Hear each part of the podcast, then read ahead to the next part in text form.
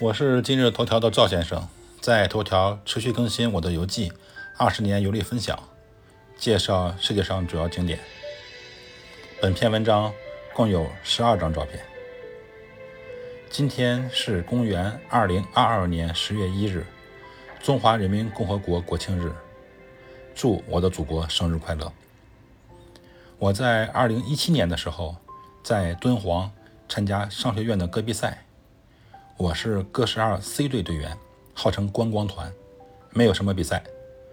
那是我第一次去敦煌，尽管没有住在营地大帐，但是朋友给我很多随行记者和摄影师拍摄的敦煌夜空和营地大帐的夜景，还是深深震撼了我。我贴出来几张我很喜欢的，供网友们欣赏。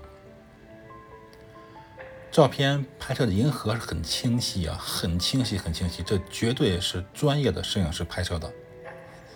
无人机航拍的营地也很美，各支队伍的 A 队帐篷灯火通明，随队保障的 B 队帐篷呢也井然有序。其中一张岩石拍摄的星星轨迹的照片，是我一直念念不忘的拍摄的模板。参加完戈十二回到北京。我找了一个夜黑风高的夜晚，专程开车到山里拍摄夜空。可惜那晚云多，拍摄效果不好。后来呢，也就忘了拍星星这回事了。等我到了帕劳，发现太平洋小岛到了晚上基本没有什么云朵，加上帕劳这种岛国没有污染，特别适合拍星星。我和朋友晚上在海边沙滩找了一个僻静的角落，啊，点上雪茄。边抽烟边拍星星。当晚我们是抽上雪茄之后架设相机。我发现离开房间的时候呢，走得匆忙，没带相机的线控。因为雪茄已经点上了，我懒得再回房间取线控，只能手动按快门拍摄。所以呢，相机尽管架在海滩上，还是稍微有一点抖。另外，我们住的这个酒店呢，是个五星级的旅游酒店，晚上人还是很多。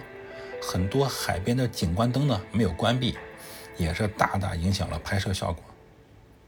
下面照片是我用佳能五 D 三配二四七零小白兔镜头，ISO 最大，曝光五十秒拍摄的，成片效果很差，根本不是我想要的效果。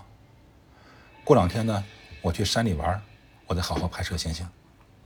赵先生，二零二二年十月一日。